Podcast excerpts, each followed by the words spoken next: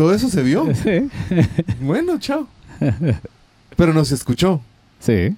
Sí, no. O sí, sí. Sí, sí. bueno, Ahí está. Por favor, Frey.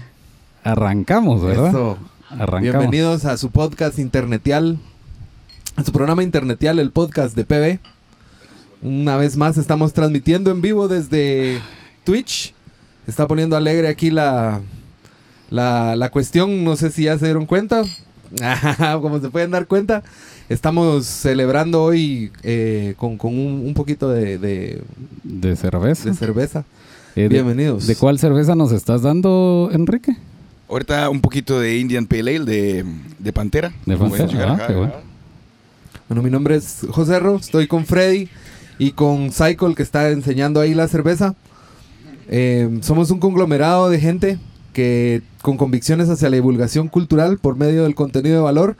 Esa es la iniciativa de PB. Eh, queremos agradecer pues a, todos los que ya han estado pendientes de nuestras publicaciones y transmisiones. Eh, los invitamos a seguirnos tanto en Instagram como en Twitter. Y pueden suscribirse a nuestro canal de YouTube, seguirnos en Spotify y seguirnos en Twitch. Que si ustedes tienen cuenta en Twitch pueden comentar en el chat en vivo y nosotros con gusto respondemos sus preguntas e inquietudes. También invitamos a que pues colaboren con nosotros si ustedes tienen alguna iniciativa, quieren participar, tienen una opinión, tienen alguna sugerencia, estamos súper abiertos a ello. Eh, agradecemos nuevamente el apoyo de CompuServicios y de San Vicente, que es de los que motivaron también que, que hubiera esta, esta, este programa de hoy. Y muchísimas gracias a ellos. Un saludo porque tenemos ahí buenas eh, Conexiones y cerveza. conexiones y cerveza. Eh, tenemos pendientes en el futuro para que estén eh, atentos a nuestro contenido. Eh, vamos a tener una coreografía interesante con Cycle. Eh, huele a mar, que ya nos habían dicho.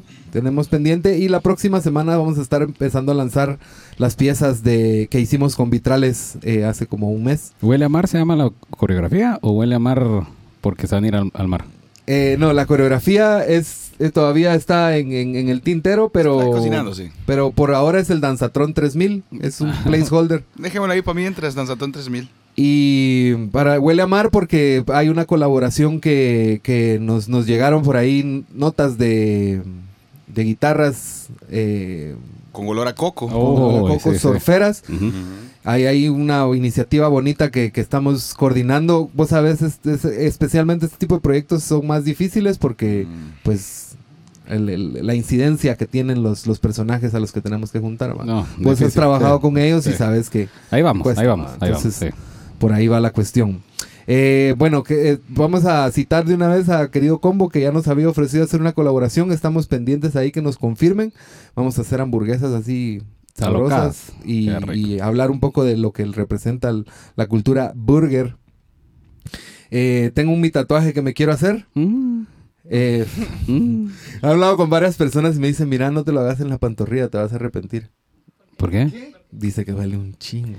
Ah, no, en todos lados arde, Bueno, pues, pero es, es, no, no, es, no es lo que me está deteniendo, simplemente no lo he logrado coordinar. Pero vamos a hablar con los artistas para ver qué nos dicen. Y que la gente mande sus dibujos de lo que quisiera, ¿no? Totalmente, por favor, si alguien tiene una sugerencia de qué es lo que puedo ponerme en mi pantorrilla por el resto de mi vida, eh, por favor, eh, bienvenido. Puede ser grande, ¿va? Por el tamaño de la pantorrilla, ¿no? Ajá. Puede ser el rostro de Mr. Barbier. Sí, puede ser. Mira. puede ser. Puede ser. Tiene, tiene lúpulo en el... Tiene, sí, tiene como lúpulo barba. en la barba. Sí. Puede ser, puede ser. Eh, lo otro es que Freddy Fortnite va a estar abriendo su- sus, Fortnite. sus sesiones Freddy de Fortnite, Twitch con, con gamers, eh, transmitiendo en vivo eh, juegos saludables y poco a poco espero que nos invite a nosotros a jugar también. ¿va? Claro. Somos claro. unos Fortnite, pero ¿por qué no? Fortnite. Vamos a tener la incorporación de un nuevo micrófono en la, en la cabina, ¿verdad? Un Sí. nuevo micrófono, está el proyecto, eh, poco a poco Vero, lo estamos, estamos, se está programando ella sola para poder a, poder a, Acompañarnos. acompañarnos y hacer sus intervenciones que generalmente las hace y no se escucha porque está Creería En que el poco a poco va a tener su micrófono y poco a poco va a ir apareciendo. ¿verdad? así Y poco a poco vas a salir vos de en medio. Va a estar ahí. corriéndonos desde este lado. Eh, Bien, Vero, bien, Vero. Eh, bueno, ahora queremos agradecer también, gracias por los comentarios recibidos, pero especialmente a, Buenísimo. a la, a la gente de Consecuencias y Pa- Pablo Totti, que nos han estado comentando un montón. Queremos tenerlos de invitados claramente eh, y que vengan a contarnos pues de sus proyectos y lo que están haciendo. Y pues muchísimas gracias por comentar y estar pendientes siempre. Nos comparten cuando están escuchando el podcast, nos etiquetan, le dan fueguito a nuestras publicaciones, que eso me, me gusta más que el, me- el- el me gusta. ¿Te gusta el fueguito? Me gusta el fueguito. Y mm, Todos nos gusta el fueguito. pues queríamos agradecerle eso. Hoy en día eh, queremos hablar un poco de cultura cervecera, por lo que tenemos a tres invitados que nos vienen a hablar un poco de, de todo esto. Tenemos a la cervecería Pantera, que tenemos... Ajá, ajá, qué bonito se ve eso. Al maestro Luis. Maestro Luis, eh, de cervecería Pantera, eh, que, que pueda saludar ahorita, si puede abrir su micrófono y que salude. ¿Qué tal a todos? Gracias por la invitación. Salud. Ah. Saludcita a todos, chicos. Partes dominguito, mediodía casi. Ala, esta cerveza huele riquísimo. A la hora. Que nos pudiera contar un poquito qué estamos tomando. Que es una. Indian Pale Ale de, De de Pantera. Pantera. Que nos cuente un poquito el maestro sobre esta belleza. Bueno, gracias eh, nuevamente por la invitación a ustedes y qué, qué alegre pues tener un, un poquito de, de- de nuevos espacios para hablar sobre cerveza. Eh, lo que ustedes están- se están tomando ahorita es literalmente nuestra cerveza mejor vendida en, la, en, en Pantera. Eh, es una, eh, bueno, se llama IPA o India Pale Ale. La gente aquí normalmente le dice solo IPA, porque así se mira. Ujú. Y la gracia de la cerveza es que sea una, bueno, la gracia de esta cerveza, no necesariamente el estilo, es que sea una cerveza fácil de tomar, amigable, pero que cuando no estás muy acostumbrado a la cerveza artesanal, sintas ese shock, ese, ese, ese asombro, cuando te la asomas a la, a la cara y oles un montón de cosas, al lúpulo, esas notas que normalmente no se encuentran en cervezas masivas. Entonces, eh, esa, esa era la, la, la intención, asombrar a la gente cuando, cuando prueban una cosa de estas, porque aparte no es, eh, o sea, si te das cuenta, no es muy alcohólica, sí es un poquito más amarga, pero no es ofensiva. Entonces, una cerveza amigable, pero tampoco inofensiva, pues. Huele, Sí. huele riquísimo. A mí me, me pegó en la nariz justo cuando me, me, me Te cacheteó, ¿ah? Oh, fue así como. Sí, no, es que sí, Sí, te esa es exactamente la reacción que a nosotros nos, nos- nos gusta hacer, tener, perdón. Es que es una Misión cachetada. El, el olor es delicioso. Misión cumplida. Bueno, en, en general es, es muy rica, pues, pero, pero el, el olor es sí te cachetea. Bueno, además de, de Luis, tenemos invitado a um, Alejandro de MTZ Brewing. Que nos acompaña ahorita Salvador. Desde nos- El Salvador. desde El Salvador que también está por aquí ahorita va a aparecer Hola, hola. Ahí estás. Ahí está. Aquí estamos. ¿Cómo- Eh, igualmente, como dice Luis, gracias por el espacio. Es un placer estar acá con ustedes y compartir un poco de la cultura desde tierras salvadoreñas. Hubiéramos querido tener un par de, de beberajes de MTZ, hombre. Pero difícil conseguirlos aquí en Guate. Eh, ¿Ya existe quien los Sí. provea, Alejandro? No, no, en Guatemala no. Eh, ahorita únicamente estamos aquí en El Salvador. Ah, bueno con la esperanza de que para fin de año ya todos estemos vacunados vamos Eh, al Salvador. eso y también ya le había dicho a Alejandro que no- lo quisiéramos tener acá en, en vivo también va Sí, sí, yo la, yo creo que la Sí. última vez que vi a Alejandro, creo que fue hace un en- par de años, creo yo. ala, un montón de años, pero en la bodeguita, creo que te vi, Alejandro. Creo que venías con alguna banda. Sí, creo que había un festival ahí, ¿verdad? Eh, con Safari Volvo creo que iba yo. Sí, pues, sí, pues. Sí, cabal, cabal. Algo, algo así, no me acuerdo bien, pero algo así. Pero sí sería bueno ir al Salvador y de un solo traer de contrabando unas. ya, pusimos otro sí ya, pusimos otro otro Rubro, en, en la- sí. en el checklist Eh, porque sí totalmente ala, sí, yo quiero ir Paseo a al Salvador, Shelbyville. Yo quiero pasear a Shelbyville. Y lo bonito, lo bonito es que creo que Luis te ayudó a, a diseñar tu, tu cervecería, Alejandro. Sí, sí, sí. De hecho, el equipo con el que estamos trabajando, incluso estamos tratando de, de diseñar uno nuevo. Ya estuvimos hablando con Luis, ahí eh, estamos negociando. Estoy esperando que le baje el precio para decirle que sí. Nos volvemos mediadores, mira, Freddy. Pero, pero sí, eh, él, él nos, nos armó el equipito con el que estamos ahorita y, y pues ahí vamos. Ya también nos conocemos de hace un par de años. Qué bomba. Qué, qué chilero. Y sí, lista de, de cervezas por probar y lugares a los que ir se han agrandado justo ahorita. Y por último tenemos a Mr. Barbier, un aficionado de la cerveza, Mm. decía su... Aficionado queda corto, creo. Porque Es sí. más, es ah, más. es más que sí. Ya de tanto que ha probado y que ha sabido y se ha capacitado, ya, es, ya es más. Es un cervecero capacitado. Sí. Un cervecero capacitado. Diego, que, que nos, que nos está acompañando, Mr. Barbier, contanos tu experiencia cervecera en dónde yace. A la gran, solo experto y experto, dice. ¿Qué tal, eh, ¿Qué tal muchachos? ¿Cómo están? Todo Bien, bien, bien. Pues yo más que, de- más que decir que soy experto, porque no me considero experto, soy un bebedor empedernido, un bebedor ávido de cerveza. Es la verdad. El disfrute. Catador de maltas. Sí, un catador profesional, catador profesional y en cantidades también. No, la verdad es que a mí me encanta todo lo que tiene que ver con cerveza y, y realmente que eh, lo que yo me he dado la tarea de hacer es tratar de expandir un poco esa cultura cervecera en Guatemala a través de, de reseñas de cervezas y tips y todo ese tipo de cosas. eh, para que la gente tenga todos esos datos que necesitan para poder disfrutar mejor de una su cervecita. ¿ah? Qué bueno, salud. Salud por eso. Salud, salud. por eso. Ya nos está, Van a ser muchos saludes. Ajá. Me gusta. Cual, cual final vamos a estar gritando, haciendo la entrega. Ajá, música de bronco. Bueno, agradeciéndoles y, y quería pues ver un poquito de cómo ha sido su camino en el arte cervecero. Eh, empezando por, por, por Luis, que digamos ya le ayudó a, a- a MTZ Brewing. No, y a varias, a varias personas ha ayudado a crear su, su cervecería. Eh, una vez que hizo un curso de Off Flavors, Luis, eh, platicamos sobre, sobre su camino de, de, de, de la- de las cervezas y me comentaba que antes era completamente distinto. ¿ah? Intentar de conseguir maltas, lúpulos, todo eso era distinto. ¿ah? Y, y hoy en día creo que la ayuda que da Luis a todos, además de con sus capacitaciones, enseñanzas y todo, es, es bien grande y que eh, los insumos son más fáciles de conseguir hoy en día en Guatemala. Entonces, todo eso lo platicamos una vez con Luis, pero qué mejor que sea él el que nos dé su, Que nos cuente su historia. el principal reto del arte Sí, ya. cervecero. Eh, interesantemente, antes conseguir, bueno, cuando yo empecé a conseguir maltas no era difícil, era imposible, solo no había maltas, no había lúpulo, no había levadura, no había nada.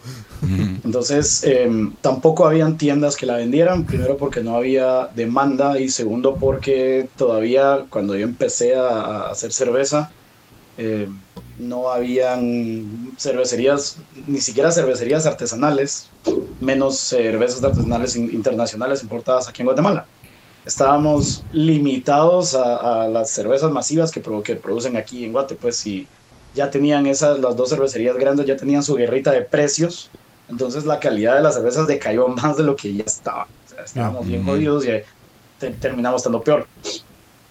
Entonces yo empecé a hacer chela, eh, pa- para resumírselos, que es una historia medio, medio larga, pero empecé a hacer chela como hace 10 años, más o menos, cachito más ya de 10 años como respuesta a la falta de cervezas artesanales en Guatemala o a la falta de buenas, buenas cervezas. Eh, a mí me, siempre me ha caído medio mal el término cerveza artesanal porque no, no, no creo que sea lo normal o lo correcto decirles artesanales, no buenas cervezas versus cervezas baratas. Eso, Mm. Así la vamos a llamar mejor de ahora en adelante. Em, pero sí, la, la- fue, fue como un acto de rebeldía. Mucha, eh, yo fui a un montón de lugares buscando cervezas. Me di cuenta que simplemente no existían. Y en un punto en el que le dije a mi esposa, ¿sabes qué? No hay. O sea, simplemente no hay. O Hagamos. salimos del país cada vez que, que querramos hacer una chela, perdón, tomar una buena chela, o la hacemos. Entonces, la pregunta así como que, ¿te- ¿qué tan difícil puede ser hacer cerveza? Ujú. sí estuvo bastante difícil si no tenés eh, eh, ni los ingredientes ni el equipo necesario para hacerla. Entonces, paso número uno, armar el equipo. O sea, empezar a, a conseguir una olla grande, empezar a modificar hieleras, empezar a hacer eh, todo lo necesario, donde fermentar y todo eso. Y paso número dos, que fue el que resultó ser mucho más difícil de lo que creímos, conseguir ingredientes. Ujú. La malta no la podemos conseguir. pudimos comprar lúpulo y levadura porque venían en paquetes pequeños y porque aduana no tenía ni idea de qué diablos era, entonces nos la dejaron pasar así, Ujú. ah, solo nos la dejan pasar todavía porque nadie tiene idea de qué diablos es. Ujú. Pero la malta simplemente no había. Entonces, bueno, ya habíamos leído, teníamos meses de estar leyendo cómo hacer chela. Ahora me tocaba que aprender cómo maltear cebada porque no había otra forma de hacer chela. Entonces me fui a meter al mercado central, que es el primer lugar donde se me ocurrió que iban a vender cebada. Compré 20 libras de cebada y la malteé, me llevó como semana y media maltear esa. Para que después me diera chance de hacer una chela para que, y que cebada otras dos semanas en lo que fermentaba y otras dos semanas en lo que se acondicionaba. O sea, en total, de principio a fin, me llevaba como dos meses de hacer cerveza. Y obviamente, como, como se imaginarán, las primeras cervezas habían a calcetines, pues. Delicioso. horribles. Pero Pero pegaban. pero, pero, pero pegaban. Entonces quiere decir de que por lo menos Algo había bueno. encaminado. Algo bueno pasaba, pues. Sí, lo que, lo que yo le digo a la gente es que hacer cerveza es fácil. Lo peor que le puede salir a uno es chela. Pues, o sea, si igual te la tomas después. Ujú. Ujú. Tal vez no va a estar rica, pero va a ser tu bebé y te la vas a querer tomar, nunca la vas a tirar. Pero bueno, así es como empecé a hacer chela. Pasé un montón de tiempo así, años y años. eh, llegó un punto en el que había alguien en, en Shela que tenía una cervecería que ya no se dio y que se quedó con un montón de sacos de malta. Y cuando yo me enteré de eso, le dije, mira, me vendes. Y empecé a calcular cuántos sacos le cabían a mi carro. Le dije, me vendes unos 12 sacos de malta. Y me dijo, está bien. Y al día siguiente me fui. Cargué mi carro, que era un carrito bien chiquito para aquel entonces. Hasta, tenía hasta aquí en, en el sillón del pasajero, llevaba malta. Pues, vine de Shela para acá en el ratito. Y ahí tuve suficiente malta como para pasar año y medio haciendo chela. Ya fue bastante más, más relajado, ya solo mandaba a comprar mis lúpulos y mis levaduras. Y en esas estaba cuando se ocurrió escribir un blog, que me imagino que alguna de las personas lo, lo. Que Escribir el blog era que tenía un montón de puntas que no quería solo tener en un cuaderno, porque estamos en el 2015, ya usando cuadernos para llevar. Y el bendito blog se volvió medio famoso. Ya salió en prensa libre y empezó a tener un montón de views y así fue como empezó a crecer. Pero blog Entonces con a video. pasar- meterse- ¿Cómo? Blog con video. O con. Era. No, no, eso es, es, es solo tex- es, es solo texto, son artículos que, Ah, ya. que, que- que yo uso en, en- entradas y, y pues ahí, ahí se fue. Se volvió bastante popular el blogcito y me contactó una persona para que le hiciera el favor de darle chela a, a uno de esos cuates en una, en una reunión privada y me pidió que estuviera ahí para explicar las chelas porque no- él no conocía a nadie más que hiciera cerveza en Guatemala. Entonces ahí estaba cuando conocí a la persona que ahora es uno, uno de mis socios en la cervecería y me dijo que, que, que por qué no la vendía. Y la respuesta para aquel entonces era, mira, no se puede. O sea, según yo, no, no puedes hacer una cervecería de forma legal aquí en Guatemala. Y me dijo, sí, sí se puede. Yo soy abogado, yo me puedo encargar de eso. Entonces, ¿por qué no? Y eso es lo que te iba a preguntar de. Y así nació Pantera. Vos, vos hablaste respecto al equipo que tenías que tener una olla grande. Yo me acuerdo haber leído la ley de, de bebidas fermentadas y alcohólicas y no sé qué, que hasta te ponen qué tubos tenés que usar y no sé qué chivas. ¿Cómo es que funciona eso legalmente? Porque cabal, era mi siguiente pregunta con, Sí. con respecto a al empezar a vender chela, digamos. Fíjate que interesantemente no hay una ley, las bebidas, la ley a la que te referís está mucho más espe- eh, eh, enfocada a espíritus, o sea, alcoholes como vodka, gin, Ah, whisky, ese tipo de cosas. Ajá. Un reglamento como tal para cervecerías no existe. Y ese ha sido un- una- una- un problema bien grande porque cervecerías pequeñas se tienen que adherir a reglamentos, cervecerías grandes, que a veces resulta está Unas cosas que son que ni siquiera aplican pequeñas, pues a veces te mencionan antes Ajá. ni siquiera, ni siquiera Uy. una ventaja, pues, no tienen cómo decirte que no. En realidad no hay un reglamento tan específico por salud, no, ¿cómo se llama? Por higiene. Hay ciertos tipos de condiciones sanitarias que son en cervecería. Pero Guatemala no tiene ninguna restricción en utilizar el otro tipo, que son rosca, por ejemplo. Entonces puedes, usar- puedes hacer una cervecería con cualquier equipo, no importa si es plástico, porque no hay ninguna ley que te lo prohíba. Ah, listo. Mm. Listo. Pero sí afecta a tu cervecita, pues. es en los, en, los- en los otros permisos. Ya más de distribución o de cosas así. Más que tener que demostrar que no va a impactar el ambiente de ninguna forma, cosas de un tamaño incluso más pequeñas no, no van a hacer nunca, especialmente si nuestros afluentes son más que todo agua, el 90 y la madre por ciento de lo que tiramos es agua.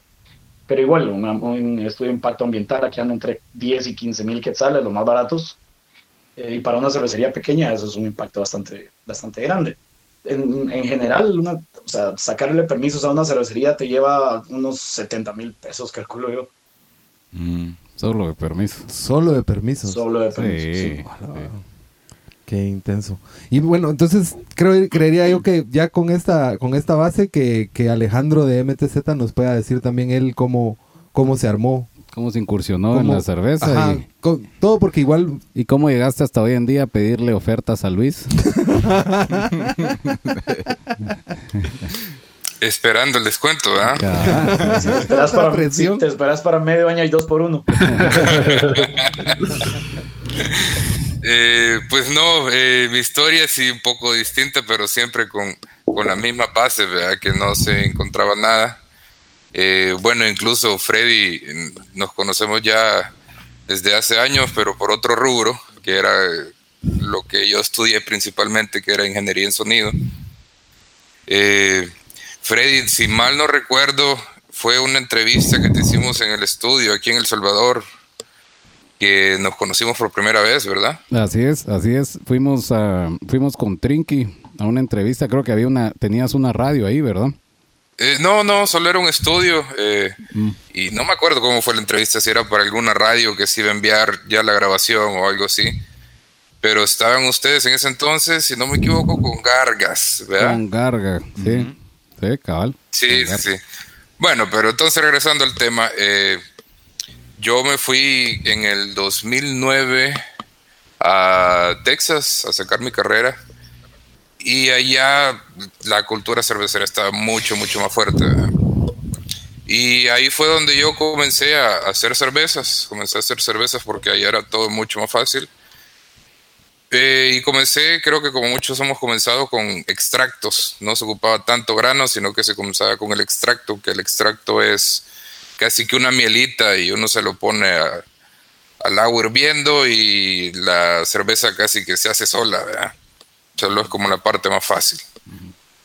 Y así comencé, ya luego, eh, bueno, ahí hacía bastante cerveza, casi que solo para uso personal en época de universidad, ¿verdad? Ya te imaginas. Y, y bueno, terminé mi carrera, me dediqué a toda la parte de audio, la parte de música. Y hasta hace poco, relativamente, fue que ya nos metimos de lleno a, a, a cambiar de rubro, por así decirlo. Fue, quiero ver, en el 2000 2019, a principios, que igual que Luis, de hecho, yo estaba con mi esposa y andaba buscando un lugar a donde eh, tomarme una buena cerveza y no encontraba nada tranquilo ni nada, ninguna buena cerveza, por así decirlo. Entonces, de hecho, la idea nació de mi esposa. A ella se le ocurrió y me dijo, haces cerveza, ¿por qué no? ¿Por qué no montas algo? eh? Y, y podemos hacer algo juntos con eso. Y así comenzó, empecé a averiguarme de todo, empecé a averiguarme de insumos. En El Salvador no, no había nada, incluso no hay nada todavía. ¿verdad? ¿Estará más complicado que, que acá? o- Sí, sí, sí. De hecho, eh, yo comencé yendo a Guatemala eh, todos los meses a comprar insumos en Guatemala para traérmelos acá a El Salvador. Y así fui, fui cocinando porque aquí todavía no se encuentra. Entonces, ese mismo año, como en febrero, creo que marzo, creo que contacté a Luis y fue que, que coordinamos para que él me hiciera el, el- el equipo que tengo actualmente. Me acuerdo bien que me lo entregó para el día de mi cumpleaños, ahí como el 15 de abril. Buen regalo. Buen regalo, y todavía me dio un, un tuelpa que nos echamos Uh. una double IPA que estaba haciendo, todavía no la había lanzado. Y ya, ya bien contento, ¿verdad? Eh, y pues sí, desde entonces, desde, desde abril del 2019, ya comenzamos más en serio, ya con el equipo, ya con un montón de insumos que me había traído de Guate específicamente. Y así comenzó digamos que la historia ¿verdad? de la cervecería.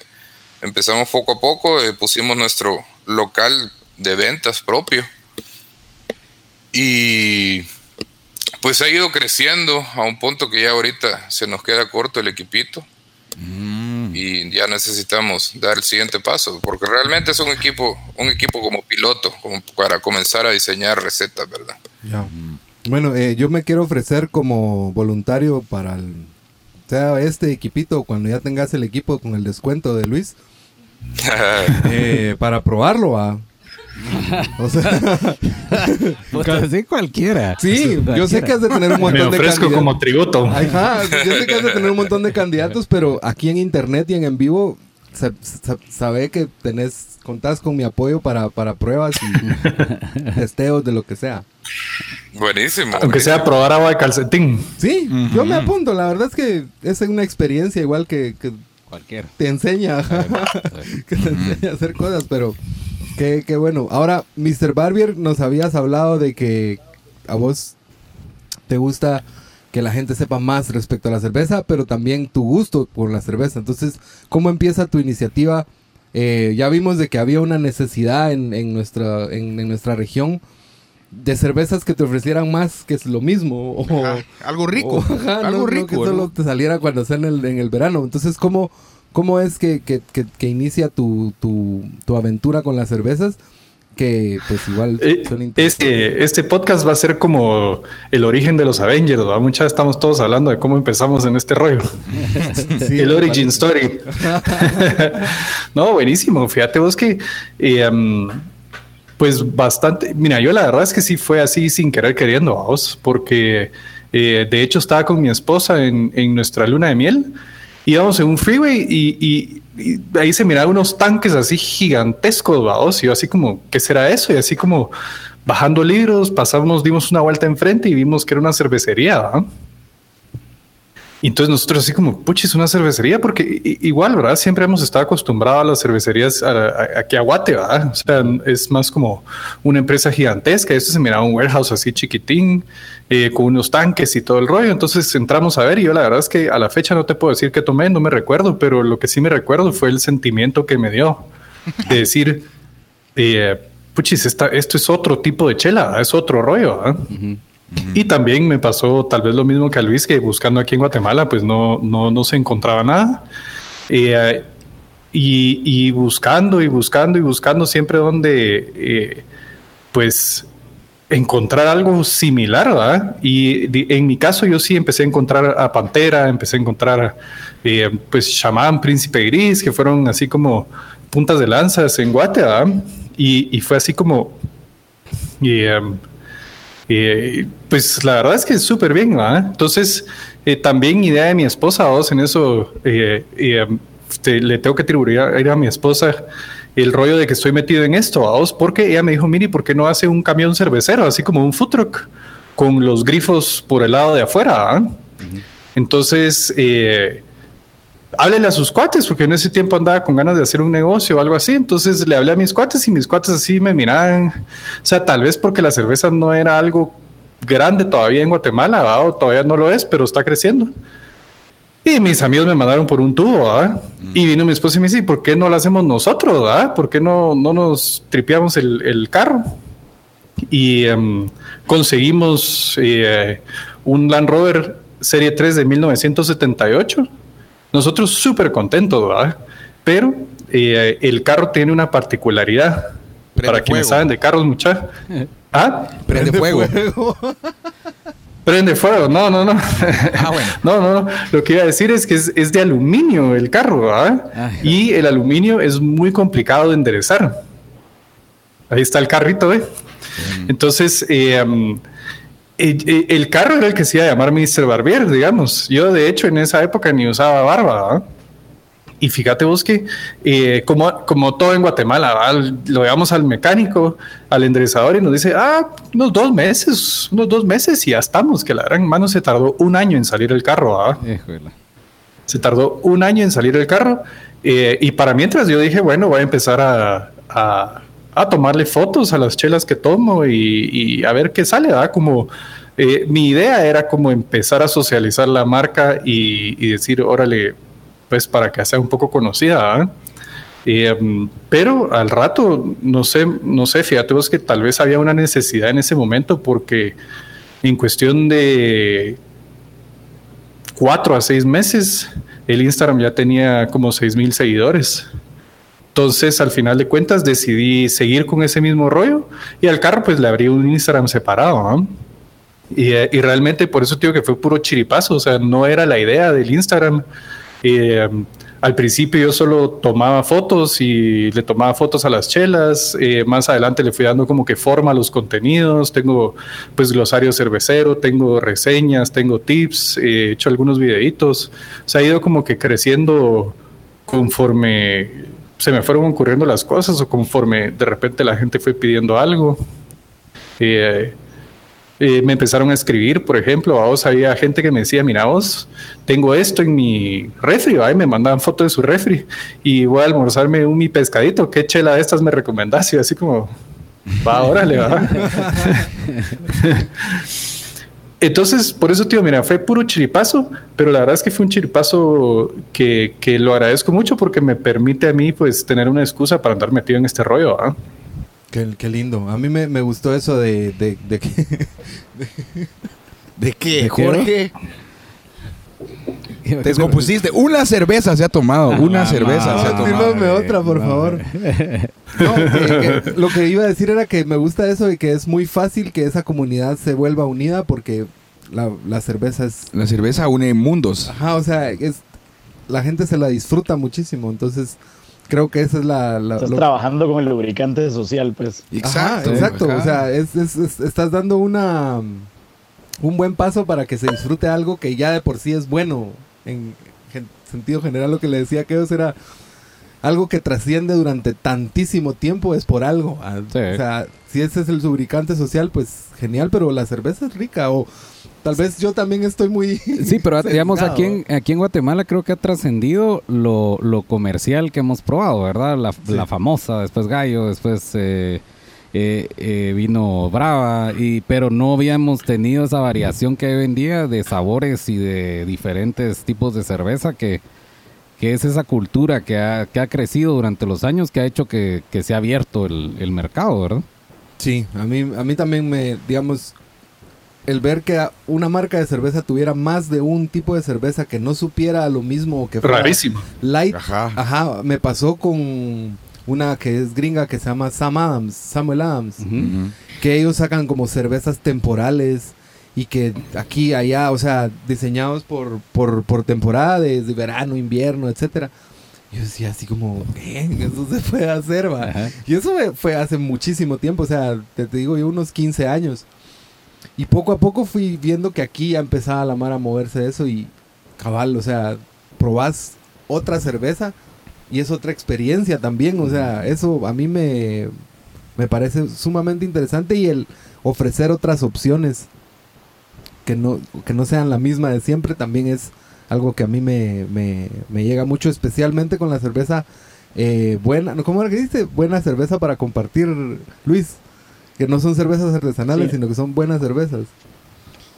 Son, malas cervezas, pero yo creo que es bien importante que podamos hacer esa, esa distinción, porque lo que estabas diciendo de, ah, es que vos no estás acostumbrado aquí em, a, que una marca tenga distintos tipos de chela, eso es parte de la ignorancia cervecera en la que vivimos metidos desde hace cientos de años, ¿no? mucha. Y el ejemplo que yo le pongo a la gente es, váyanse a Europa, a algún país en donde tiene cultura cervecera, tradición cervecera de milenios, y se van a dar cuenta que el término cerveza artesanal no existe. No, no existe. Existe la, cerveza, o sea, hay, hay, buena chela, la chela de verdad, y está la basurita esa que todo el mundo toma porque es barata y te quieres poner hasta las chanclas con un six pack y lo que, lo que nosotros llamamos aquí cerveza normal, va mucha. Entonces, es, esa es la diferencia. Nosotros nos acostumbraron a que la cerveza normal es mala. Y todavía así encima nos han dicho que tenemos la mejor cerveza del mundo y que es esa mala chela. Entonces, cuando, cuando nos dieron buena cerveza o cuando eso está pasando todavía en Guatemala, al Chapín le dan buena chela o en la región, Alejandro, que les dan buena cerveza. y después dicen, pero es que esto no sabe a cerveza o esto, a mí no me gusta la cerveza de sabores o, esto está muy fuerte o está muy suave o está muy esto, está muy otro. Pues porque esto su, su línea base es mala, mucha. Y ese es, el, ese es el problema. O sea, la educación está en su infancia. Nos han tenido con un monopolio mental, vamos. Hace unos años cuando entró pues Ambev con sus marcas de cerveza, tal vez se rompió el monopolio comercial, pero todas esas cervecerías nos han mantenido con un monopolio mental, ¿va? O sea, realmente yo estoy súper de acuerdo con eso con Luis, que no existe la cerveza artesanal, sino que existe la cerveza, ¿va? Y dentro de esas cervezas hay productos buenos, hay productos malos, o sea, para mí me suena más un concepto de, bueno, esa es una micro cervecería, Pues está hecho a eh, mano. macro cervecería, eh, y a veces fíjate que no necesariamente hecho a mano, o sea, las cervecerías pequeñas son de alguna manera industrializadas también, pues tienen sus procesos industriales, eh, todo ese rollo, o sea, es una cerveza eh, que yo creo que la gente tal vez imagina cuando ven artesanal, que ahí estás con una toalla de barro en tu casa así. ¿Me Si no es así, pues. Disculpa, disculpa, con los pies. disculpa, así lo hacemos aquí en Misco. Aquí en Misco es otro rollo, pues acá. O sea, es con, con barro. Pásame más leña. un par de posts por eso. ¿sabes? Yo, yo puse un post en donde estoy analizando la levadura en mi microscopio de 80 dólares, va mucha, ni siquiera saqué el gran equipo. Estoy analizando la levadura y alguien me pone, eh, entonces ya no es artesanal porque están utilizando tecnología. y eso es exactamente lo que cae mal, pues, o sea, no necesariamente... No es cierto. Y, de hecho, yo, lo, yo le contesté, mediocre no es igual a artesanal. O sea, solo porque estás usando ciencia para hacer algo, no quiere decir que ya la chela deje de ser artesanal, pues. Que vas a venir y así como. Y echar los ingredientes, ¿verdad? O sea, no tiene sentido. Como hacían antes, que medían la, la, temperatura metiendo el codo. está buena. Está pues, pero hablando de eso, vos tenés una iniciativa de cerveciencia.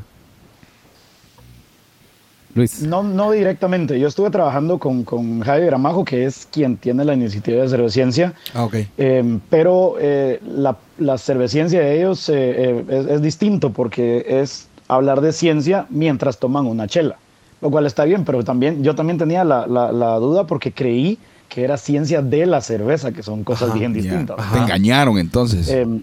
Pero sí, estamos trabajando. Es decir, e eventualmente nuestros proyectos han, han, se, han convergido en, en, en, un par de, en un par de, de, ocasiones y han salido, han salido experiencias interesantes. Mucha, la, la, de hecho, me convertí parte de la comunidad de ellos y, y, y tenemos planeado que en cuanto se pueda volver a reunir gente, uh -huh. esperamos que tal vez a finales de este año, dijeron por ahí si hay vacunas, eh, podamos otra vez hacer este tipo de, este tipo de eventos. Genial. Igual nosotros como PB, colaboradores en, en, los, en los proyectos que tengan de, de, de, de, bueno, de cerveza, diría yo. Yo, yo, yo participé en un taller de el de Off Flavors que hace Luis. Me parece perfecto taller, que el que pueda ir, que vaya. Solo que termina uno odiando todas las cervezas, aunque Luis lo dice al yo, principio. Yo me, yo me, disculpo siempre. Desde sí, el cabal, principio. desde el principio lo dice. O sea, que ya no, ya no van a tomar igual la cerveza, ¿verdad? Y, y tiene Pero toda, está bien. sí, no, tiene toda la razón, ¿verdad? Porque es algo que uno está acostumbrado que hasta no, que no sabes que mucho de lo que sentís en esas cervezas que son famosas o grandes, uh -huh. eh, realmente son errores de fábrica o, eh, o, o, producciones muy rápidas donde esos errores se dan, ¿verdad? Y, uh -huh. y son esos sabores característicos de esas cervezas que en un momento... Una cerveza. ¿Cuál está enseñando Mr. Barbía? Oye. Veo... Que hable, habla. Contá qué es no, eso. No quiere enfocar, pero es una pumpkin ale de Pantera. Uh, esa no la vi en Walmart. no, esa no, no, no, no, la tenemos ahí. Esa no la vi en el Econosuper. Es, es una, una, de nuestras cervezas de temporada. Ah. Esa tiene que ser de las últimas, porque ya no hay desde hace rato. Ah, la, y la acaba de destapar. Mira, y nosotros rico. no tenemos otra para destapar. Claro que sí. Ahorita mismo vamos a investigar eso. No, pero sí es interesante. Yo no sé, Alejandro, en, en El Salvador, el, eso? poco a poco creería yo que la cantidad de personas que están, que están incursionando a, a la cerveza artesanal ha ido creciendo, ¿no? Sí, sí, sí. De hecho, eh, se dio un fenómeno bien, bien curioso el año pasado en, en el encierro, ¿verdad? Eh, quizás había alrededor de unas, bueno, dos cervecerías grandes eh, a principios de año y a medida fue pasando el tiempo y el encierro y todo, Eh, ya contando las grandes con las pequeñas, incluyéndome, creo que somos ahorita alrededor de 11 cervecerías. Ah, cuando antes realmente no, no se encontraba mayor variedad. Sí, yo del Salvador solo la Cadejo que tiene una como hasta restaurante y que compras una membresía y no sé qué. Sí, Cadejo, Cadejo realmente es lo más grande que hay, incluso lo encuentran en Guatemala, en los supers y todo, pues. Eh, pero sí, o sea, hemos llegado ahorita a un momento de crecimiento que ya se está, se está formando la primera asociación de, cerveceros aquí en El Salvador, cosa que antes ni por cerca había, ¿verdad? Y entre todos nos estamos apoyando y ya se está haciendo una comunidad bastante bonita. Eh, ya estamos organizando eventos como lo, lo que mencionamos, creo que todavía no estábamos en vivo, de, de la Copa Cervecera ah, Centroamericana, que es para cerveceros caseros. ¿Cómo es eso? ¿Cómo es ese rollo? ¿Suena bien? Fíjate que va a ser la primera edición que se va a hacer de una Copa Centroamericana, eh, la cual está enfocada para los cerveceros caseros. O sea, nunca se ha hecho antes algo para cerveceros caseros a nivel centroamericano de por sí. Entonces, se va bueno, se va a llevar a cabo en mayo, a finales de mayo, y vamos a tener embajadores de cada país. De hecho, Luis es nuestro embajador en Guatemala. Eso. Eh, las inscripciones incluso ya se abrieron el viernes, así que ya se pueden inscribir. Pueden buscarlo como Copa Centroamericana, perdón, Copa, Copa Centroamericana de Cerveceros Caseros, perdón. Qué bomba, qué bomba. Ya dijo Freddy que va a participar. Frito va a participar. Con lo que estamos degustando. Sí, sí este yo, voy a, yo, voy a, intentar participar. Nada que intentar, vos vas a participar dignamente. Sí, o logramos puntos o logramos descuento, Alejandro. Claro, claro siempre, se gana, siempre se gana. no, pero lo, lo, interesante es eso, o sea, eh, antes El Salvador solo había una cervecería grande, ahora ya está creciendo la cultura y estamos con con todos los ánimos de seguir culturizando aquí en, el país, en la región. Y pues ahorita con esta copa lo que queremos realmente, eh, bueno, va a ser la sede aquí en, San Salvador, El Salvador. Y queremos que se impulse más eh, toda la cultura aquí en, nuestra zona, ¿verdad? Me encanta. Aparte de impulsar en toda la región centroamericana. ¿Quiénes van a ser los jueces? Yo creo que... Fíjate que tenemos jueces de todo Centroamérica. Eh, tenemos, bueno, cada, ahí está Luis, Luis Muy bien, muy bien. Cada embajador que, que, tenemos van a, van a ser jueces. Tenemos jueces de Panamá, Costa Rica, eh, Guatemala, Honduras. Eh, tenemos jueces también, uno mexicano. Y pues varios, todavía estamos negociando con algunos. y ciertas actividades que también van a ser un poco sorpresas va a haber un congreso también a la par de, toda la copa, porque la copa al final es puerta cerrada, no, no, no puede estar la gente presente. Pero sí se va a dar un congreso virtual para que la gente esté como siguiendo todas las actividades que se están haciendo. Qué buena. ¿Cuántas cervezas se tienen que inscribir? O sea, ¿cuántas de la misma para que lo prueben los jueces? ¿Cuántas, cuántas botellas hay que mandar? ¿Tres? Ah, tres, sí, tres. ¿Litros o...? No, eh, tienen que ser mayor a, a 200 mililitros y, no, no más de 500. Una chola, una cholita, no puedes llevar. Ah, una chola, sí. Puedes mandar medio litro, pero hasta ahí, si no, los jueces se nos van a pasar. Va, entonces creo que nosotros vamos a. Bueno, dos cosas. Yo quisiera que hiciéramos cobertura de esta copa. Sería buenísimo. ¿eh? Pero vamos a hacer como el, el Road to, to Championship de, de, Freddy. Ajá, ajá. ni, ni, a las manos, ni a las manos de Luis va a llegar. Ahorita muchas las quebré. Pero si esa es la historia que hay que contar, pues hay que contarla. hay que contar, va. Pero creo que eso vamos a hacer. ¿Y aquí en Guate se entregan en Pantera o cómo es el, Nos vamos para Cibar. Sí, en Pantera, bueno, Luis ahí, Luis ahí puede darles las indicaciones, pero sí. Sí, aquí en Guate el pago lo puedes hacer, me puedes dar a mí el cash o le puedes depositar, yo me encargo de hacer los pagos correspondientes después y las cervezas las entregas en Pantera o en Cadejo Zona 10, en el restaurante. Ok, ok. Sí, porque de camino Pantera podemos toparnos con... Muchas cervezas. Sí, con Mr. Barbier y ahí se pierde todo, o sea, ni llegan las cervezas. Sí. Pues si llegan a la cervecería, les doy una suchilita del tanque. Ah. Eh, bueno, yo también voy a ir ese día. Yo voy a ir haciendo cámara para que. Pero sí, yo creo que eso, eso, ese es el proyecto que vamos a armar ahorita. igual, cualquier colaboración que, que, que necesiten con quienes estamos hablando, estamos abiertos a hacerlo. O sea, eh, la idea también. Se van a ir a echarle porras a las, a las cervezas a El Salvador. Vamos, de repente, imagínate, igual tenemos un representante oficial. ¿Te, imaginas, si fuera cierto tipo copa, en donde los jueces están en, eh, en medio de algún gimnasio y están ah, haciéndole porras a las. Cada cosa, ¿sí? ¿qué Gui hace cuando destapa? Sacando sus numeritos así, de 0 a 10. Yo ya se armó, ya hay crew para ir. Ahorita estamos a otro nivel ya, a la gran, hasta me emocioné y todo. Nos, vamos, nos vamos en el tap truck. ¡Ah, la gran! Solo compromisos. Va a regresar vacío, pero sí, está bueno. Ya, ya tenemos como irnos todo. Mira. Ni va a llegar. Santa Rosa. Pero qué bonito. Y la verdad es que es por, para que haya una experiencia alrededor de la Copa y que realmente es algo importante que es una unión centroamericana de este tipo de iniciativas que nosotros como PB hemos procurado pues ser regionales pero tanto pandemia como que nuestros conectes tampoco están tan, tan metidos por todos lados. Lo hemos hecho solo en Guatemala, pero igual, si, si hay audiencia de El Salvador ahora que ya jalamos con, por medio de, Alejandro, eh, pues igual invitadísimos también a que nos hablen si quieren colaborar en algo, si tienen una iniciativa y pues que vean también nuestra, nuestro roster de contenido que tenemos bastante para que sepan también por dónde va nuestra, la casaca? Nuestra casaca, que, que, es eso, divulgar cultura siempre.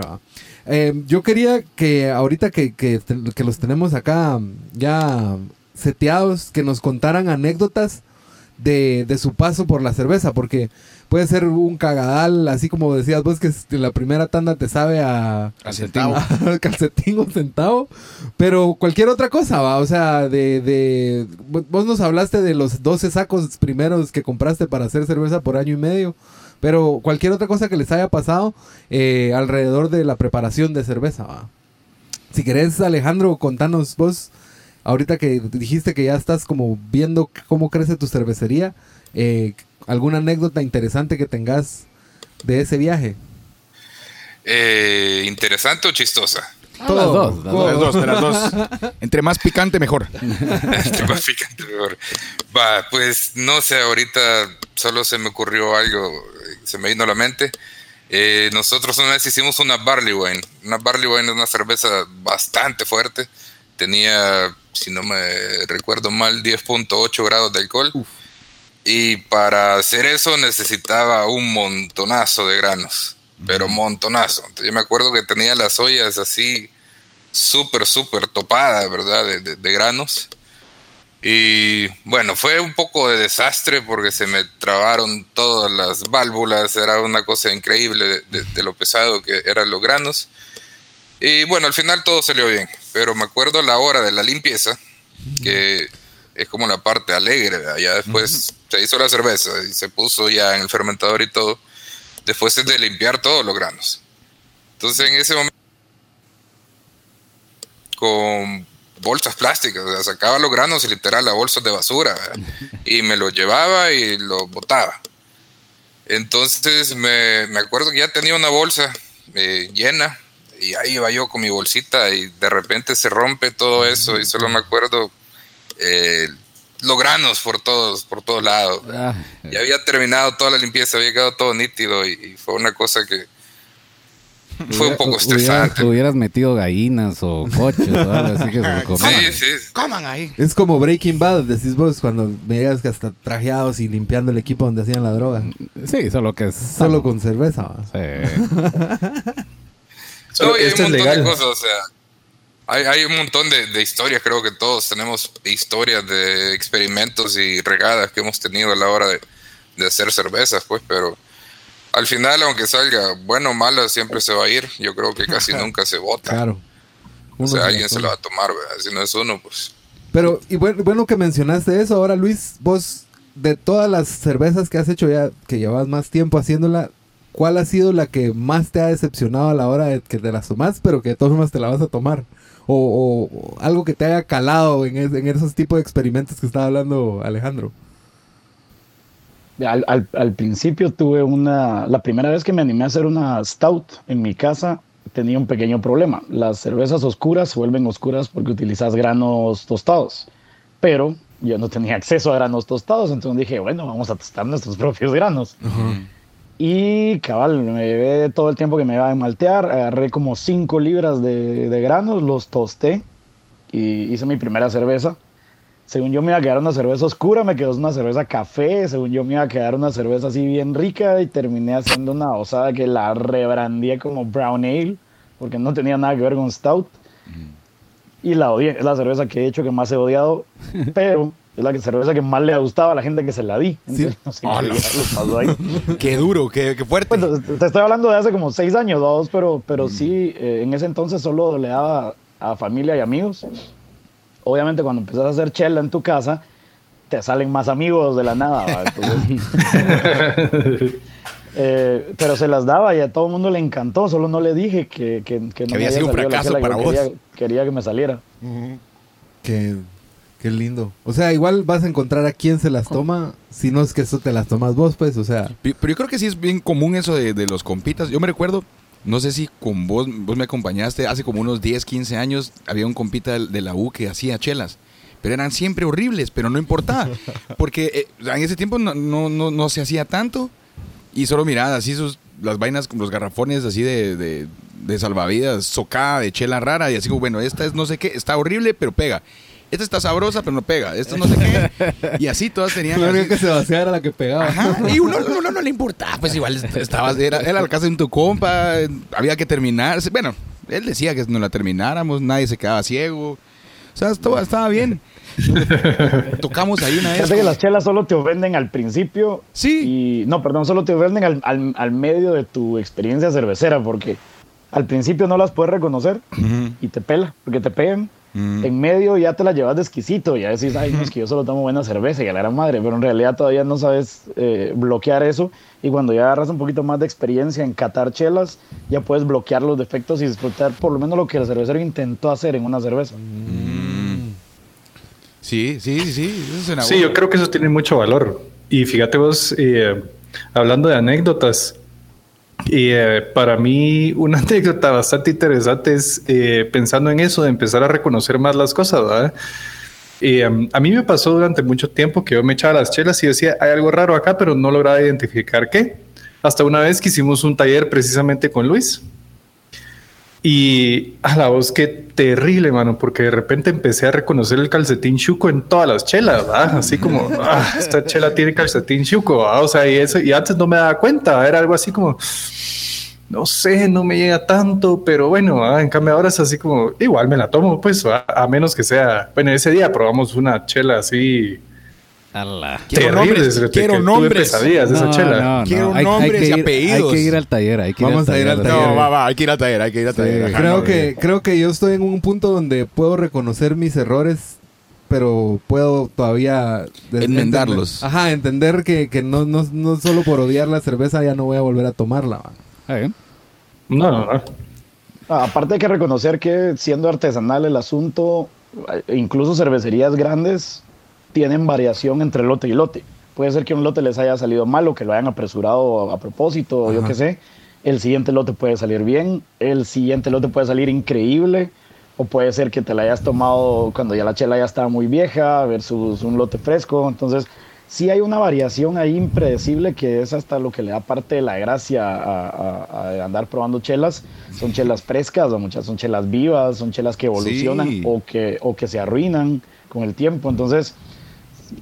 si sabes cómo ir a buscarlas, usualmente sí tenés una buena experiencia, pero la mayoría de veces es pura ruleta rusa. Cuesta. Por ejemplo, vos, vos, vos con tus, con tus nenas has tenido unas cosas increíbles. Por ejemplo, ¿te acuerdas la explosiva? Ah, sí, Una que se pasó de, de, de, de, carbonatación, era la tronadora, le llamábamos.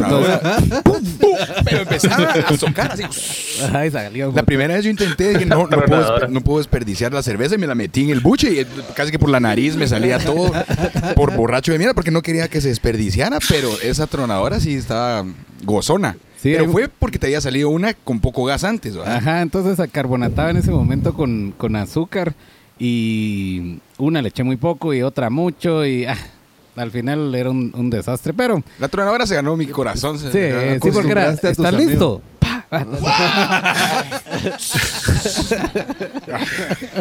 Acostumbraste a tus amigos. Pero a esa es la experiencia de la que la experiencia que yo les digo que, que hacer chela en casa no nada le gana a eso. No importa si la pones a la par de la mejor cerveza del mundo, tu cerveza siempre es, es tu bebé. Sí, sí, sí. Nosotros disfrutamos. ajá. Ahora estamos recibiendo comunicación en el chat de Reco 171 que pregunta ¿cuántos tipos de cerveza hay? Uy, Una Y aproximada. eh, bueno, muchachos, vamos a hacer unos. ¿Qué? media hora. 50 podcasts más para decir cuántos tipos de chela hay, creo yo. Ajá. Y se, se- se estudia para ser catador cervecero. Se practica para ser catador cervecero. Mira, eh, estilos reconocidos, hay, hay dos guías bastante eh, fuertes, una de Estados Unidos y una de, Euro- de Europa. Concuerdan en la mayoría de estilos y hay alrededor de 200 estilos reconocidos de chela, pero si le metes subestilos y si le metes variaciones, terminan haciendo como 500. O sea que si Eh, vos haces ahora- tu cerveza, vos podés meterle un chanfle ahí. Con sabor a chocolate crispín. Y no importa, pues es tu cerveza de chocolate crispín. Por ejemplo, la, la, la Summer Ale de Pantera es una cerveza que no, no pega en ningún estilo porque no se apega ni a una región ni la otra, ni nada. La hice a propósito de esa forma, es decir, no... Eh, qué aburrido apegarte de- demasiado a los estilos que ya existen. Ah, O sea, listo. es- es- si quer- querés hacer cosas nuevas, tenés que olvidarte de los guidelines. Pero para Em, competir sí hay que pegarse un estilo. Sí, si querés competir, ahí sí tenés... O saber explicar bien por qué no te estás apegando a un estilo. Elocuencia, Freddy, elocuencia. Muy bien. Ahora, hecho, ahora bien, la- con lo de para Qatar, sí eh, no tenés que estudiar. Obviamente sí hay, o sea, hay una guía, la que les estaba diciendo, que puedes tener a la par. Lo que tenés que hacer es practicar. Tal vez agarrar un taller como los que hicieron eh, aquí nuestros compañeros, en donde alguien te explique cómo empezar. Yo creo que esa es la buena, una buena base para empezar a reconocer los primeros seis eh, aromas y, y sabores eh, que son defectos más comunes y después practicar, practicar. Yo todavía me junto con, con- otros cerveceros, eh, con otra gente que está eh, también buscando ser juez o ya son jueces de copa, por lo menos un viernes sí, un viernes no, a probar buenas y malas chelas. O sea, cada vez que alguien me lleva una chela, eh, la, juzgamos ahí. Entonces ahí intentamos agarrar defectos, agarrar todas esas cosas, porque si vos pasaste un taller y después dijiste, "Ah, ya estuvo, ya, soy tal y tal cosa, y se te olvida practicar, ya no lo vas a poder hacer. O sea, es algo que, que requiere práctica como, como cualquier eh, habilidad. Eh, Alejandro, ¿ibas a acotar algo? No, sí, eh, solo comentar lo de, la, lo de las copas. Realmente los puntajes se dan eh, no porque una cerveza sea más rica según el paladar del juez, sino que se dan qué tan apegado está la cerveza al estilo que, que ya existe. Es decir, eh, qué tanto se apega a la guía de, de, de las cervezas, el estilo que se está catando. Entonces, así es como se va ganando puntos una cerveza en una, en una copa. Sí, eh, y era algo que nos explicaba Luis en el, en el taller, que hay muchas cervezas que son, están muy bien, todo está bien, no tienen eh, sabores así raros, eh, pero si lo hubieran puesto como esta, esta tipo de cerveza hubiera ganado, pero Error como la solo. pusieron como esta, no se pega por X, Y, Z del aroma o cuerpo o, lo que sea. Como lo que comentaba Luis, de, de que quería, o sea, era una porter, pero no le sabía porter, paró tirando como una brown ale, pero, pero ajá, o sea, Sí, es, que- es que calificas lo que te salió, no lo que te quería salir. ajá, ajá. Y No, y de hecho hay, hay varias gente que, que ahí es a donde la riegan porque no meten su cerveza en la, en la categoría correcta.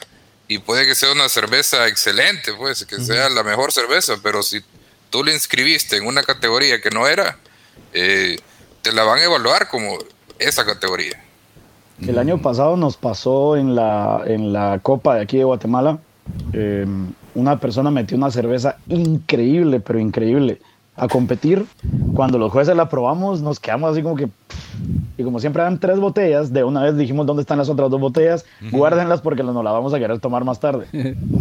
y desgraciadamente la inscribieron en una categoría que no era y ganó bronce. Y tendría que haber ganado oro si lo hubieran inscrito bien. Sí, pues. Ya, ¿Y ustedes asesoran este tipo de cosas a la hora de inscribir o es el cervecero el que tiene que considerar? No, ese sí el cervecero. el Nosotros cervecero. cuando calificamos ponemos un comentario si que la, la, la cerveza estaba mal inscrita, consideren la siguiente vez inscribirla en X o. Y categoría. Ah, sí, los asesoras también. Hay dos cosas. ¿Alguno de ustedes tiene una actividad para el otro sábado? Nos están preguntando pregunta si todavía sí, hay yo cupo. sí, yo sí, lo siento. Sí, di- di- dijo si... Y si hay todavía cupo. Dijo maestro. Maestro. Todavía hay cupo para su actividad el otro sábado. Saludos. Ah, sí, el- el- la actividad de va- va- vamos a tener un tour abierto en Pantera, vamos a abrir la planta por primera vez en año y la madre, Ah, en un año, perdón.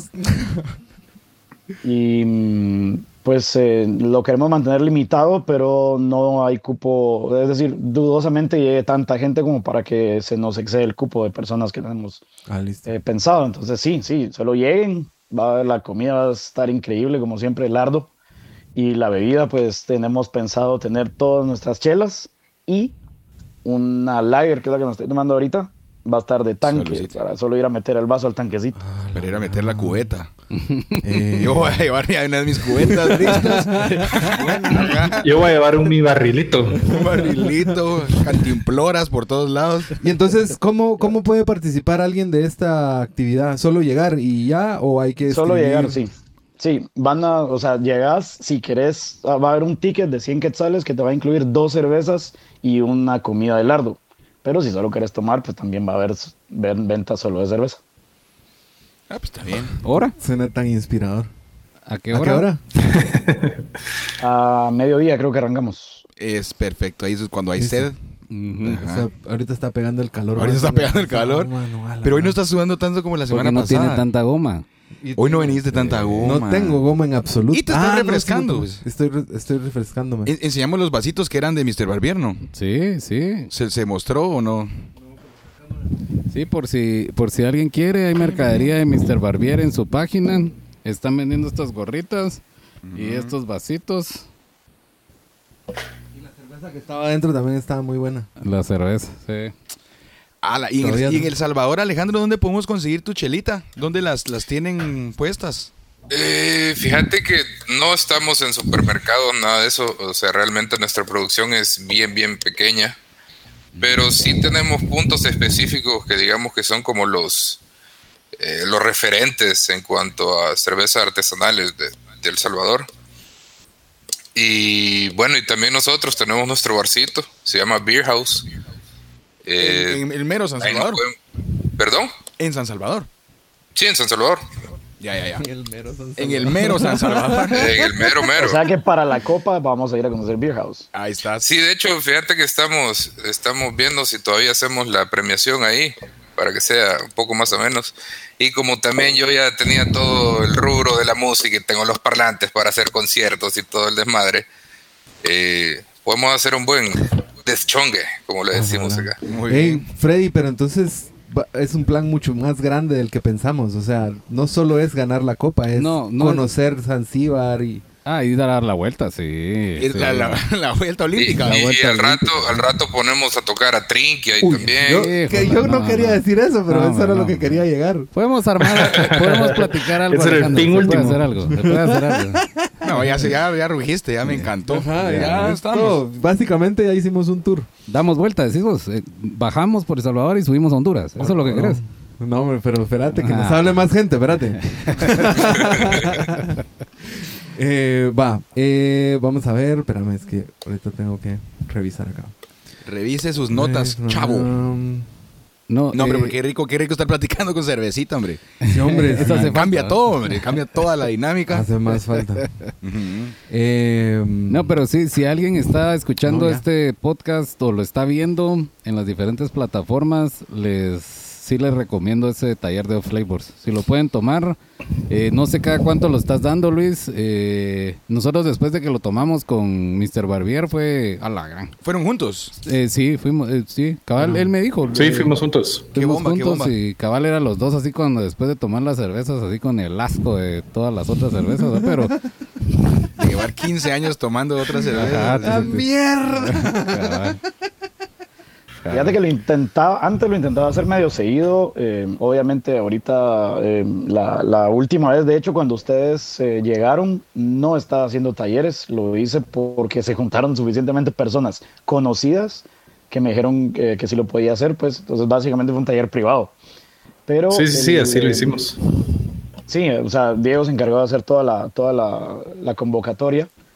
Pero al fin de cuentas, el, el- el- el taller sí lo quiero volver algo más eh, seguido. Y ahorita, de hecho, el siguiente que estoy planificando va a ser parte de un pensum de estudios, de, de una clase, de, de un curso, perdón, que está dando Ticubirra en Costa Rica. Ellos van a dar clases, eh, full clases para, para aprender a hacer cerveza. Eh, y van a haber cuatro talleres presenciales, pero como hay estudiantes de toda Centroamérica, buscaron una persona de cada país para dar esos talleres presenciales y yo soy la persona designada en Guatemala. Entonces el taller de Off Flavors va a ser parte de eso, pero va a ser abierto. Entonces, si hay 15 personas que quieran entrar, yo le doy el, el- el taller a 15 personas y solo le vale para su currículum a las personas que están en, en- en el curso.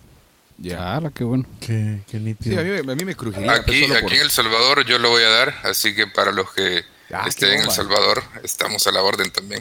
Todo va igual. ¿Y, cómo, cómo se llama la chelita de, de MTZ? Eh, MTZ.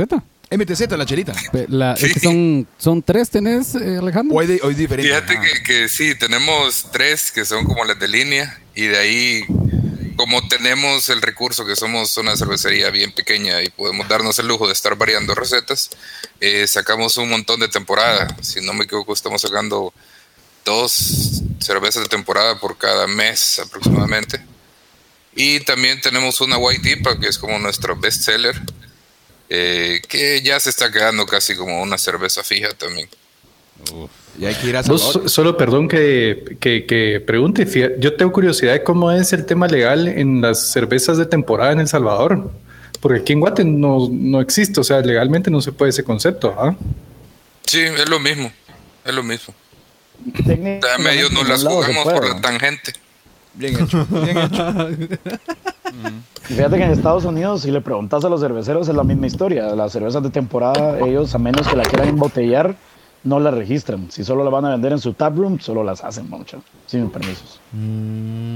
Igual, eh, bueno, y por lo menos en el ejemplo de nosotros, las cervezas de temporada nos durarán que unas dos semanas el lote.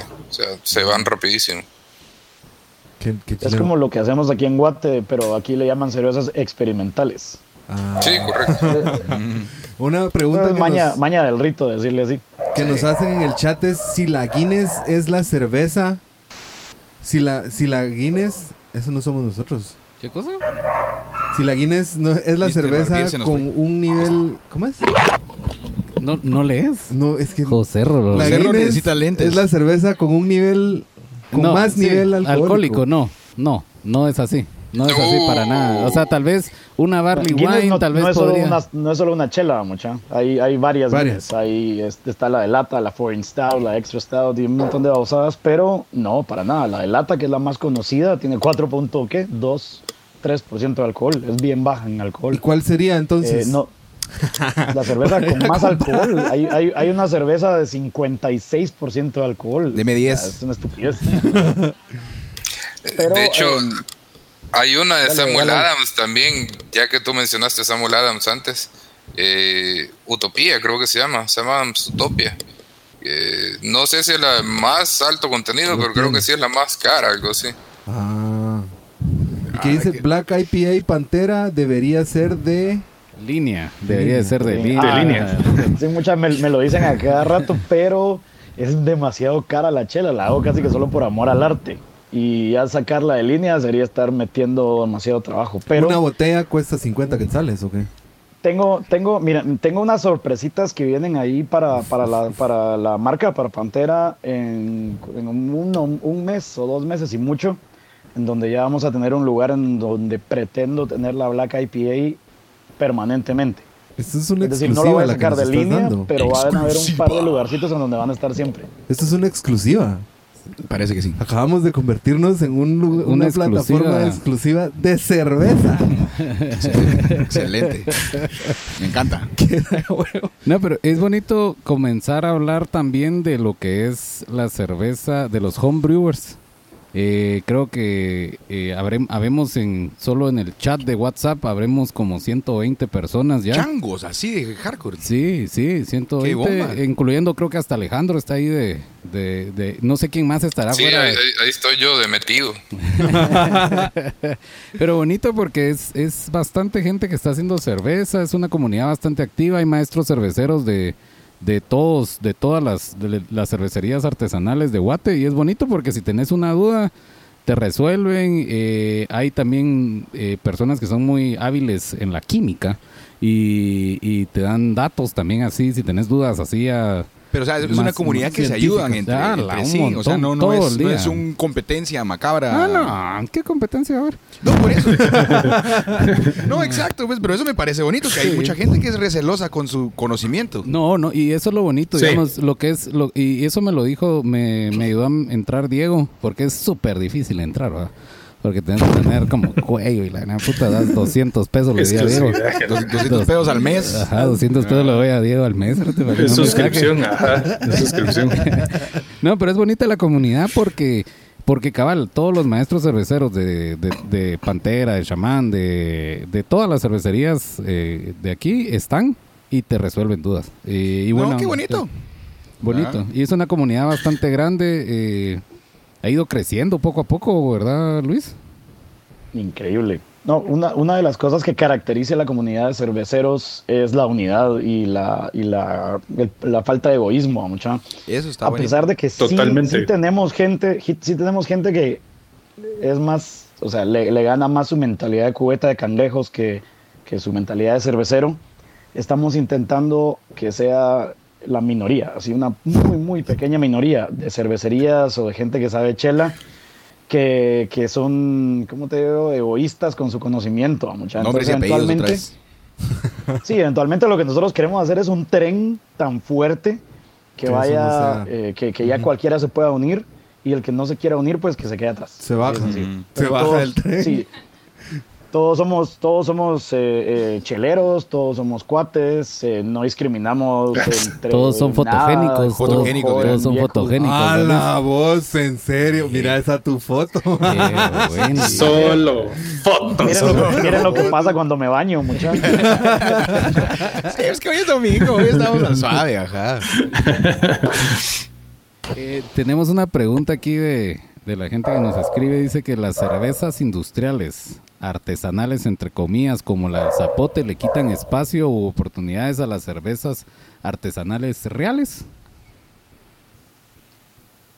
Yo no creo. No. Yo no creo. No Yo creo le- que Zapote está haciendo, está, Zapote está haciendo un buen trabajo, o bueno, está haciendo un trabajo, no, es- no importa si es bueno o malo, está haciendo un trabajo eh, enseñándole a la gente que hay otra línea, Ah. hay más estilos de cervezas, y la gente va a decir, bueno, ok, esta es una cerveza artesanal, me la voy a tomar. Ok, ¿qué- ¿cuál me gustó? Una Stout, una IPA. Ok, hay más Stouts y más IPAs en. Guatemala de otras cervecerías más pequeñas. Entonces, ahorita nos conviene que estén haciendo bulla, la verdad. Eh, no estamos peleando. Le- le- hay, hay tan poca cerveza artesanal en el mercado de Guate que no estamos peleando por mercado todavía. Qué bonito. Ahí me, me gustó No, y porque fíjate pusiste... que eh, con el con el tema de Zapote, o sea, ellos por ser una empresa grande, pues cabal, eh, lo que decía Luis, el rollo es que tienen más recursos para meterle publicidad. Pero al meterle publicidad a la marca de ellos, como Zapote le está metiendo publicidad al, al, al mercado de cerveza artesanal. Entonces, te oigan porque todos tenemos la curiosidad. No, a mí me gustó Entonces- que- lo que dijo Luis de que, digamos, ahí es, ya es, es mentalidad cervecera el decir que, que, que nos ayuda a que tenga eh, espacio la, la espacio la, la, la cerveza que está bien hecha, digamos, o que tiene otras otras variaciones que la gente está tan mal acostumbrada que solo es una. Y menos mal dejaron esa su Woods Pin Pin, que ese sí era un bodrio, eso sí era un completo asco. Eh, No sé si probaron un- una que era como de especies. Esa la odié con todo mi alma. No sé. Yo tuve la mala suerte de probarlo. Va que sí era un completo asquito. O sea, yo, ya- yo- yo no sé si, si el zapote sigue medio normal, pero esa de Woods Pin Pin de especies, ese, eh, perdón, pero yo sentía que era como que te hubieras puesto bolo, comiste pizza y vomitaste. Ese, ese aftertaste. ese aftertaste tenías. O sea, de que, de que te pusiste bolo y que guaqueaste Dominos. Y, y- y tenías ese sabor, así que te queda ese sabor como a. ah, no sé, perdón, Bueno, para, para, que le- para que les quede la tranquilidad, ya no, ya no es la misma chela, solo mantuvieron el nombre. La está haciendo Zapote, de hecho. Sí, vi, La, la nueva versión, ajá. sí, vi cabal que era una Woods Ping Ping, no sé qué, pero, pero sí, ya no se miraba igual que la otra. Es que la otra sí se miraba que era un. No, no se miraba, sabía. Horrible. No, hombre, pero de verdad que de verdad que creo que nos, a todos nos dejó estrés postraumático esa chela. Sí, ¿para que sí? Era Yo no conocí a cerveza, nadie. era, era alguna cerveza de las que ya hacían, a la que le echaban colorantes y saborizantes, Mm. a saber de qué tipo, mucha, para, para darle saborcitos. Pero sí fueron saborcitos bien feitos. Qué pena. Alejandro, en El Salvador, ¿cómo están de proveedores? ¿Sigue, sigue lento? ¿No hay maltas, lúpulos a la mano? No, fíjate que no, lastimosamente no, no hay, ni siquiera tenemos una tienda específica, o sea, donde ir, o sea, algún homebrew shop o algo así, no existe. Eh, siempre tenemos que estar a la rebúsqueda de dónde voy a conseguir, ¿verdad? Eh, quizás ahorita ya estaba comenzando Distribuidora del Caribe, creo que también está en Guatemala. Sí. Entonces tenían una, tienen aquí una, su, su, Sucursal. sucede, por así Sucursal. decirlo. Ujú. Entonces sí, traían desde Guatemala siempre ah, para, para la, la sucursal de acá, pero no es confiable. Por ejemplo, para nosotros no podemos confiar en alguien que a veces tiene, a veces no tiene, eh, ni nada por el estilo. Entonces sí, todo lo que estamos haciendo realmente tenemos que buscar opciones de afuera, de cómo importar toda la materia prima para poder hacerla acá. Y como apoyo a todos los homebrewers, eh, creo que todas las cervecerías pequeñas y grandes estamos apoyando de cierta manera a venderles a, a personas particulares que quieren hacer sus propias cervezas, pues. Sí, está bomba. Qué- O sea, de hecho, es- yo creo que todas las comunidades cerveceras son bien unidas y con, con ese feeling de apoyarnos en unos con nosotros. Eh, incluso las copas eh, están diseñadas no para competir tampoco, sino es como para dar una retroalimentación, un feedback constructivo de cómo mejorar las cervezas. O sea, realmente todo es en, en pro de la cultura cervecera como tal. Y va a ponerle acá, en Guatemala conocemos a bastantes cerveciñas sabrosas, pero ponerle El Salvador, algunas que, te gustaría compartir así, aparte de, las tuyas. Fíjate que sí, hay varias. eh, puedo mencionarte cervecería Torogós, cervecería Puente Quemado. eh, está también una nueva que se llama Squirrel Eye Brewing Company. ¿Y qué tal? Eh, están, están interesantes. Sí, sí, sí, todas, todas eh, tienen su estilo por donde se están como especializando, por así decir. Algunas se tiran más como a trigo, otras más a cervezas lupuladas. eh, y así, o sea, cada uno tiene como su fuerte, por así decirlo. Eh, está Santo Coraje, está Puente Quemado. Puente Quemado se está enfocando también mucho en hacer estilos belgas de, de larga maduración. Ellos sí tienen la paciencia de estar esperando a que madure la cerveza y pasan, qué sé yo, cuatro meses esperando antes de, de poder sacar un lote. Hola. Yo no tengo esa paciencia, ¿verdad? obviamente. Pero, pero sí, o sea, cada una de las cervecerías tiene como su, su fuerte, creo yo, que son los que lo distinguen. ¿Cuánto es el promedio de sacar un batch de cerveza? De o sea, un... O depende No sé cuánto se hace una- de una sentada. Yo creería que un mes sería, ¿no? ¿Un mes para arriba o qué? No, sí, sí, un mes. De- depende, depende del estilo también de- del que hablen, pues, porque digamos que si estamos haciendo una neipa, eh, tiene que ser algo rápido, porque si no se, va, se van a perder todos los aromas eh, frutales de los lúpulos, ¿no? Ya. Qué rico, qué interesante. Un mes. Un mes. Ahora, si se hace una cerveza de alto contenido alcohólico, obviamente va a tomar más tiempo para que madure mejor. Para que saque la y, fiesta. y todos los... eh, correcto. Qué rico. Entonces En mi sí, ca- va- en va a depender, por va a ejemplo, En mi caso, una blonde se lleva como 12 días desde que está en grano hasta que ya puede pasar a vaso o a botella. Pero la venosa, que, que la hacemos nosotros también en la planta, que es de Sapiens, es una cerveza bien fuertecita, Sí, se lleva como 18 días, que es la, la, la que más tiempo se nos lleva. sí. Pues Sal- saludos a Felipito, aprovechando. Sí, Felipe Valiente. Sí. Eh, Bonito, bonito todo esto de la cultura y que vaya creciendo. No sé cómo estará Honduras. Yo no, no he ido de, de, de homebrewers en Honduras. eh, Costa Rica sí habríamos probado algunas cuando estu- hemos estado por allá. pero no, no, no artesanales. Creo que sí, sí, sí, había un parín que sí hemos probado eh, hace unos 10 años, pero no sé qué tal estarán ahora. Llegó No sé, tal Costa. Rica es el país centroamericano más fuerte ahorita en cuanto a cervezas artesanales. Ah, qué bueno. Sí, están, están a nivel, o sea, yo creería que es uno de los mejores niveles de toda Latinoamérica. La verdad. Bueno, aquí hay, aquí hay Eh, dos cosas. nos- nosotros, para variar, estamos retrasados. ¿no? Así nos gusta. Claro, pero creo que aquí hay, aquí, aquí hay varias cosas. Uno es que este podcast es uno de muchos donde vamos a hablar de cerveza y esperamos contar con, con- con- con los invitados, pero también vamos a tener más invitados. Vamos a Quetzal Brewing Company, Karin. Karin que dijo que, que iba a apuntarse la próxima vez, eh, es maestra cervecera de, de esa. Teníamos a... Felipito Valiente. Felipe también. Valiente de, de De Sapiens. Sapiens. Ujú. Y bueno, hay varias ahí, pero más allá de que sean otras marcas o lo que sea, eh, pues ir alimentando la cultura cervecera. Y yo quería, pues igual a nuestros invitados ahorita, decirles que cualquier contenido que nosotros podamos colaborar con ustedes para, para producir o para, para editar o ese tipo de cosas, que cuenten con nosotros porque estamos... eh, estamos súper apuntados en hacer contenido de valor alrededor de la cerveza. Eh, ya Mr. Barbier nos dijo que ya tenía como eh, eh, posteos de diferentes estilos de cerveza. Y Bueno, cosas tiene así. su podcast también. Y también tiene un podcast. Pero, o Sí, sea, sí, sí. eh, pues si nos invita a participar en su podcast, si nos da cerveza, vamos, de Vamos, fijo. Vamos. Si nos da cerveza, dice. No, no, no, cuando no, el ajá. El rata. Solo lo, Seguro, es- es seguro. decir, es un decir. Pero igual, cualquier colaboración en la que nosotros podamos participar, estamos súper apuntados. Eh, creo que esos tours de Pantera deberíamos de irlo a hacer un día, Sí. eh, hacer un, un Igual a lo de la copa hay que ir. Ajá, la copa estamos más que apuntados y ya tenemos un participante de PB. eh, Aunque no ganemos, lo disfrutamos. no, ajá, y No. que va a ir respaldado por la cerveza San Vicente, de. Misco para el mundo. Excelente. La misqueña. La misqueña. Deberías de llevarle una tronadora a cada uno. No, hombre, al, al concurso les voy a mandar tronadoras. ¿verdad?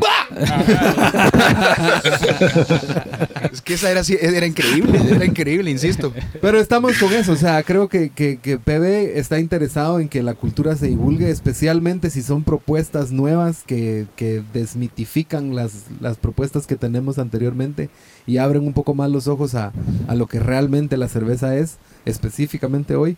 Eh, estamos súper apuntados en colaborar totalmente. Eh, una de las preguntas que nosotros hacemos a los invitados siempre es que nos digan eh, qué significa PB, las letras PB. Eh, después de que pues ya experimentaron el podcast y si visitaron nuestras nuestras redes pues podrán ver qué es lo que hacemos qué dirían ustedes que significa PB si quieren empezamos Sí, con sería bueno también saber qué significa MTZ. MTZ ¿va? vamos a llegar a eso una vez. Mm. Eh, pero con Mr. Barbier que nos que nos que nos diga primero PB tenés 10 segundos la- no no no, no. ¿Qué, qué repitan? ¿Qué hay que hacer? Dijo Pepito. ¿Qué, qué qué crees que significan las letras PB? Para vos. Y eh, PD, personas de valor, tal vez. Ufa. Y no lo habían tirado. Pura habían vida. tirado. Pura vida. Alguien había tirado pura vida antes. Tiraron pura vida. Pepe Orozco dijo pura vida, no quería sonar Muy eh, tico. Muy tico. Sí, me lo imaginé, ves que eh, cuando hablas con los ticos siempre te ponen PB, PB, PB, entonces lo primero que se me viene a la mente. Ah, ah, vos ibas a tirar. Alejandro, ¿alguna idea? Para vos. Para vos. Sí, sí, me gusta. Ese- No, ese- pero vamos a parar Patojos valientes. Aquella está puro a lo que tal América ahí para vos. me gusta. eh, pato- patojos viejos. Me piqué. Patojos, Patojos Patojos, viejos. patojos vivos, Patojos dijo. Patojos viejos es como un chavo ruco local. Sí, patojos Eh, viejos. sí. yo creo que aquí un... No, creo que aquí todos patojos Todos viejos. somos patojos viejos. Sí. Ya los dijeron todos. Sí, sí. Y ahora que MTZ. MTZ. Que, que nos. Fíjate que eso es fácil. Eh, literal es mi apellido, Martínez. ¡Hala! la Porque que- no lo vi venir nunca. bueno. Es bien chistoso, de hecho, porque me acuerdo cuando, cuando estaba montando el estudio de grabación, estaba buscando un domain. ¿verdad? Y no sabía realmente cómo le iba a poner a la cervecería. Y de repente me tiró como un, un suggestion, no me acuerdo si era Google, Hotmail o, o qué, qué diablos, pero me salió MTZ y me pareció que podía explotarse y así se quedó el nombre tanto como para el estudio, como para la cervecería y para cualquier emprendimiento que, que me meto, le Eh, pongo excep- MTZ. exceptuando el bar. Buena. Exceptuando el bar. ¿verdad? Exceptuando el bar, sí. Pero, Pero, y, y ahí hay un montón de logos de MTZ, así que lo del estudio de audio todavía sigue o, o- Fíjate que ahorita, eh, por todo tema pandemia y todo, está un poco en pausa. Todo el rubro musical ha, ha sido ¿verdad? un poco golpeado.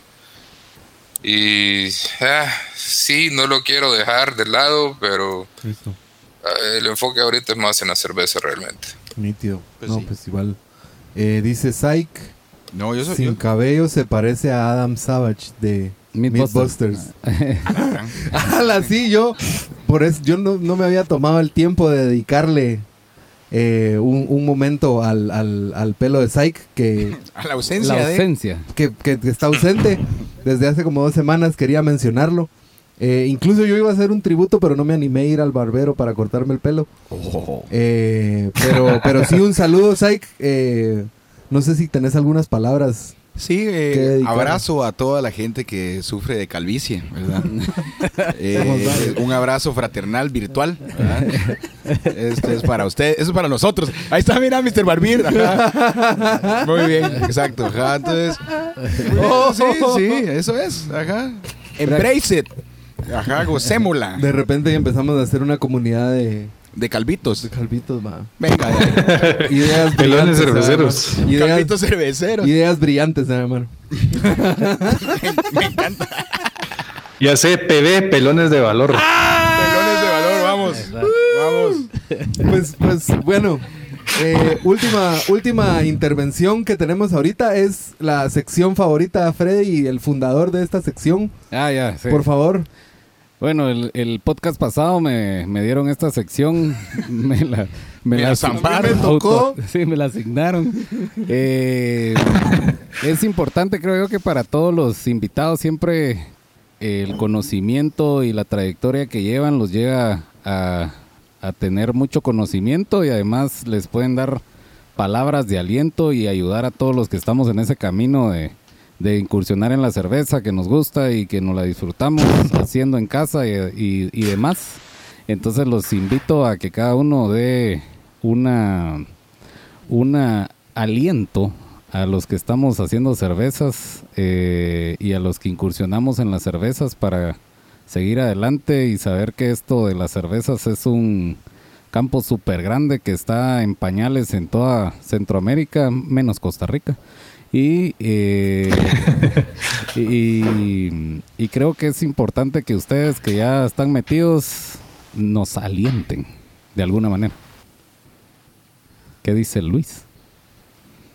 Les voy a dar un dato que si eso no los alienta, nada los va a alentar mucho.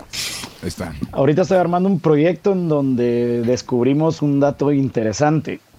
Hay mucha más gente en Guatemala, muchísima más gente en Guatemala dispuesta a invertir en una cervecería de lo que hay gente que sabe hacer cerveza que podría armar dicha cervecería.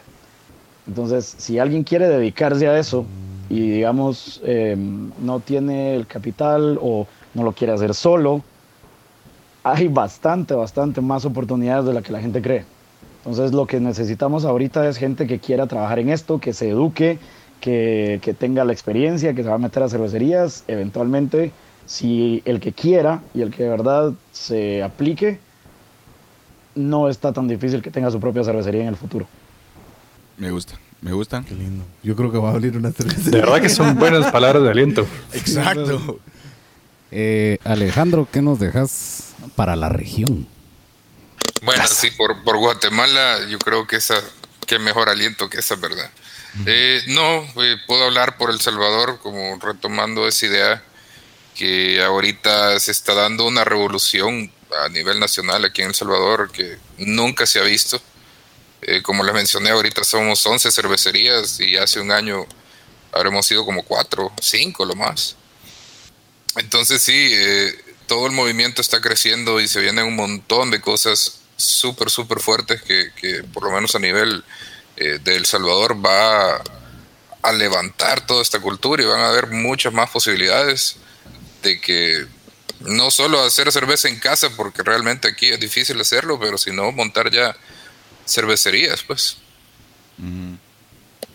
Qué bomba. Nítido. Una pregunta que me vino con eso, digamos, si yo soy un... Disculpa esto de mi segmento. Disculpa. Pero es para vos la que estoy haciendo, te la estoy haciendo a vos, Freddy. Ah, dale, dale. Si vos tenés las ganas de es que me das un segmento, imagínate. La ¿Y lo semana pa- interrumpís? Ajá, y lo interrumpís a la mitad. ¿Qué, qué, qué, qué indica esto? Ajá. O sea que mi segmento no importa. Es parte de tu segmento. Ah, dale, dale. Es Pues porque somos misqueños, ¿ah? Ajá. Yo también soy misqueño. Ah, vos también sos misqueño. Ah, Sí. perdón, perdón, perdón. O sea, ya no vivo en Misco, pues, pero... No sos puta. misqueño. Pero lo que, lo que yo quería preguntar, que ya se me olvidó en este momento, era...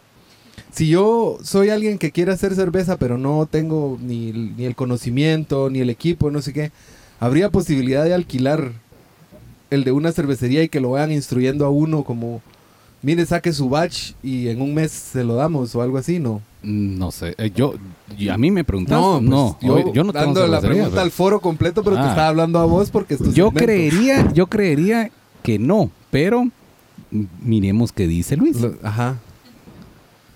Yo creo que no hay mucho valor en hacer eso. O sea, no tendría ningún inconveniente. Si vos quieres ir a hacer una chela, la podemos hacer en, en el equipo piloto de Pantera, pero no tiene tanto valor porque en realidad, o sea, si quieres aprender a hacer chela, un día de hacer chela no te va a enseñar nada. O sea, te, va a, te va a dar una idea, pero no te va a enseñar. Nosotros también tenemos programas de pasantías, donde si la gente de verdad quiere aprender a hacer cerveza, se va a meter tres meses a la planta y ahí aprende, pues ahí sí aprende. Ah. Eso está buenísimo. Sí, o sea, 101. sí, sí, hay lo- sí está la opción, pero no creo que sea, o sea, si quieres aprender, no es la opción. Ah, listo. Pero entonces es, sería ir a, a esas pasantías de tres meses para empaparse bien del... Sí, es que la gracia es ir a palear malta, a echar lúpulo, a limpiar Ya. equipos, aprender lo que es hacer chela, pues. Me parece. que, que- bueno, eso, por favor. Antes de que interrumpieras, ahora le tocaba a Mr. Barbier Ajá, unas sí, palabras de aliento, pero veniste a Yo creo que, yo ¿ah? creo que eh, antes de que esas palabras, Diego, creo que lo que hace Diego es realmente de las cosas que, que hace que la cultura cervecera crezca. Porque el, eh, el, el tener esos medios como el podcast, sus páginas y todo lo que, lo que Los crea, tips. Sí, e- eso hace que más gente se le dé el deseo de incursionar y, y es muy importante, y es muy importante la verdad, y creo que muchos más Mr. Barbier deben de existir o de diferentes... Yo creo que todos tenemos un Mr. Barbier por dentro. vos. Ah, sí, porque Todos, por- todos. Porque, porque aquí no. ¿ah? Sí, no, fíjate que eh, yo mi rollo es, eh, o sea, digamos, eh, bueno, para empezar, vamos, el tip que yo le daría a toda la gente que quiere hacer cerveza o que ya hace cerveza, pues eh, Luis tal vez eh, dio unas palabras de aliento para quienes ya están metidos, ¿verdad? Pero yo daría una palabra de aliento para quienes no se han metido todavía, que no saben nada. Mucha, la verdad es que de verdad hay una comunidad súper, súper de huevo aquí en Guati. Eh, no tengan miedo en preguntar, o sea, si alguien no se le responde, siempre van a encontrar otra persona más que les quieren responder. Eh, a mí por mi lado, pues a veces me han hablado eh, dónde consiguen cosas. eh, y yo los he conectado con el grupo de homebrewers porque realmente creo que eh, eh, la gente que sabe hacer cerveza también sabe apreciar cerveza y es parte de lo que yo quiero hacer, como que propagar esa apreciación por la cerveza. Y eh, porque realmente es una bebida que no es para ponerse hasta las chanclas, ¿verdad? Como creo que lo hablábamos antes de empezar el podcast, sino que es una, es una, es una bebida que podemos disfrutar y por supuesto nos podemos poner hasta las chanclas, ¿verdad? Eso no se descarta. pero, pero realmente es una bebida muy especial y yo lo que quiero es que más gente la entienda para que más gente la disfrute, ¿verdad? Qué lindo. Venga. Eh, eh, y eh, eso sería sacar el Mr. Barbier que todos tenemos adentro. ¿verdad? Qué lindo. Yo creo que sí quiero sacarlo. No seas Eh, coche. Quiero sacarlo y, y eso de formar comunidad. quiero sacar comunidad. Ya se estaba tocando el pantalón. El cerote, no, hombre. Este es un programa familiar, hombre. El primer paso es volarse el pelo. Uy. Por, ahí voy, no te preocupes. No te preocupes. Sí, las entradas lo demuestran, no puedo ver desde acá. Qué entrada, ya, ya es una sola entrada así como toda la frente. No, Freddy, nunca vas a ver de lo que es la calvicie. Nomás se nota. Por favor, haz así. Eso se mueven tus rulos, vos. Yo lo que quería decir es precisamente eso, que que qué bonito que podamos estimular la formación de comunidad, pero también qué bonito conocer que las comunidades que están formadas están también con, interconectadas y que se echan la mano y que están interesadas en que se, se mueva la información. Completamente. Si alguien quiere incursionar, eh, le escribe a Luis o a Diego o a mí y, y para ingresar al, al- al grupo de Homebrewers. No, eh, o- y que vamos incluso con Alejandro pues al Salvador y, y a todos los amigos que estén Sí, oyendo. sí, a los que estén escuchando, yo creo que el- el- la comunidad es grande. Eh, las dudas van a ser todos los días. pues, los y- centroamericanos somos bolos. Eso también. No, y hay, hay algo bien curioso que yo creo que vale mencionar que, eh, bueno, sí, estamos en este podcast, pero yo ya conocía a, a Mr. Barbier, ya conocía a Luis, eh, ya te conocía a, a vos, Freddy. O sea, es una comunidad que de cierta manera está unida, aunque no, no haya sido planeado, pues. Eso es lo mejor, La cerveza, eso es lo la cerveza mejor, va, va a unir al mundo. ¿eh? Es, una, es una comunidad de fermentación espontánea. Eh, Exacto, eh, qué mejores palabras que esas. belleza. Así se va a llamar el siguiente podcast. No, pero sí, me gusta. Me- bueno, gracias a todos por, por su participación en, en este podcast eh, que, que procura eh, divulgar la cultura cervecera. Queremos seguir pues en contacto, queremos seguir haciendo este tipo de, de cosas y no es solo el podcast, como les decía yo, nosotros queremos pues ahorita proyecto cervecero es seguir a Freddy en su en su camino hacia la gloria, pero pero igual darle darle darle vuelta, darle divulgación a las cosas que se hacen alrededor de la cultura cervecera, que ya se están organizando, que está pasando y que hay gente que quiere participar. También me, me pareció súper interesante eso que dijiste, Luis, de, de que hay mucha más gente interesada en invertir que gente que está queriendo hacer cerveza. Hay una oportunidad ahí grandísima y que al final de cuentas no es solo por una cosa, sino que es- llevan varias cosas. Decías que la visita a Pantera también hay comida. O sea, el combinar la comida con la cerveza también es otra Otro es rollo. otro rollo. O sea, hay muchas cosas de las que podemos hablar que se estimula esa apreciación hacia la cerveza y que se entienda también que solo porque te cuesta tres quetzales no quiere decir que es la mejor cerveza, sino que es la que más te va a abundar, Entonces, Si vas a hacer bolo, hay que hacer buen bolo. ah, Sí. ahí está, como dijiste, los centroamericanos somos bolos, pero somos buenos bolos, es lo que queremos parar siendo. Hemos ido mejorando porque yo sí, No yo olvidar, hace 20 años no, era un pues, asco de bolo. ¿no? Olvídate de todo, de No, todo. no, de no todo. me dejará mentir cualquiera que me haya O conocido. sea, yo creo que hasta en la casa de Diego paramos bolos una vez. ¿verdad? yo nadé en bolas. En Seguro. La, en la casa, en la casa Seguro. de, de Es cierto, Diego. es era lavamanos, ni siquiera era A la par de una tortuga fue una experiencia increíble, la verdad. Pero eso, eso será otro tema. Eso será otro tema. Eh, eh, sí, la verdad es que la pasamos alegre. Pero ahora ya Estuvo sabemos, alegre. eh, no sé, escoger mejor nuestra cerveza, escoger mejor nuestros traguitos y saber disfrutarlos de otra manera. Igual se puede nadar desnudos con una tortuga a la par, pero ya de una forma más sensata. Sí, no, no es mutuamente excluyente, ¿verdad? La tortuga puede seguir ahí. Pues muchísimas gracias por, por, por estar acá. Eh, agradecemos que, que se hayan tomado el tiempo de compartirnos su experiencia y su, su conocimiento alrededor de la cerveza. Esperamos poderlos tener nuevamente como invitados y colaboradores y que esto O ir, promueva. o ir a la visita de Pantera también. Ay, yo- ir a la fu- futura visita de MTZ cuando ya todo esté instalado. Hombre, que Luis armó, vaya. y ya, pues, Tenemos a- varios, varios puntos a, a Es más, vamos la otra semana, ¿no? ¿A El Salvador? No, De una vez, Pantera, porque- de una vez. A Pantera, vamos pues. Vamos. Vamos, ya estuvo. Ahí está. Ya. No va a estar Ah, seco. bueno, pero hagan- Ya se armó. Yo, ya- yo caigo después. Ah, bueno. Maldita sea, Psych. Bueno, nosotros nos armamos. Vamos, vamos, vamos. Sí, sí. Eh, y pues, pues bueno, gracias a Pantera, gracias a MTZ y a Ba- Mr. Barbier por, por hacernos la... La campaña de ¿Qué platicar. Pues está bien, se miraba. Vayan a platicar, compartirnos su conocimiento y estimular la, la cultura cervecera para generar comunidades, es lo que queremos. No, a ustedes, muchísimas gracias, mucha por la invitación. Sí, y se recuerda del campeonato La copa. Copa Centroamericana de Cerveza. Cerveceros caseros. Cerveceros caseros. eso se llama C4. Copa C4 es más fácil.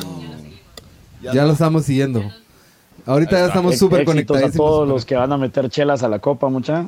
Eso. Damos bastantes medallas para Guatemala. Eso. Vamos a. Bueno, que para, medallas para todos, cervezas para todos, diría yo. Sí. Medallas para la región. Eso, cabal, me llega, me llega. Eh, bueno, pues muchísimas gracias. Este ha sido el podcast de PB. Estamos terminando la transmisión en vivo en The Twitch. Pueden ver, eh, escuchar el podcast el martes en Spotify y el jueves en YouTube, dependiendo de la conexión de internet que nos permita subir los videos que son como de una hora. Eh, Pesaditos. gracias nuevamente, Freddy. No sé si hay algo más. Cycle. No, yo solo No, agradecer a, todos los agradecer chicos. a, a gracias los muchachos. Muchas gracias. por acompañarnos y estar nosotros. Gracias, gracias a ustedes por la, la invitación. De verdad, siempre que, que hay un espacio para hablar de la cultura cervecera es, es algo positivo. Genial. Genial. Perfecto, Bueno, muchas gracias. Nos vemos la próxima, la próxima semana. semana. Chicos, Hasta la próxima. Hasta se la desconecten. próxima. gracias por todo. No se desconecten, va. Ahora, Saludos. solo deja de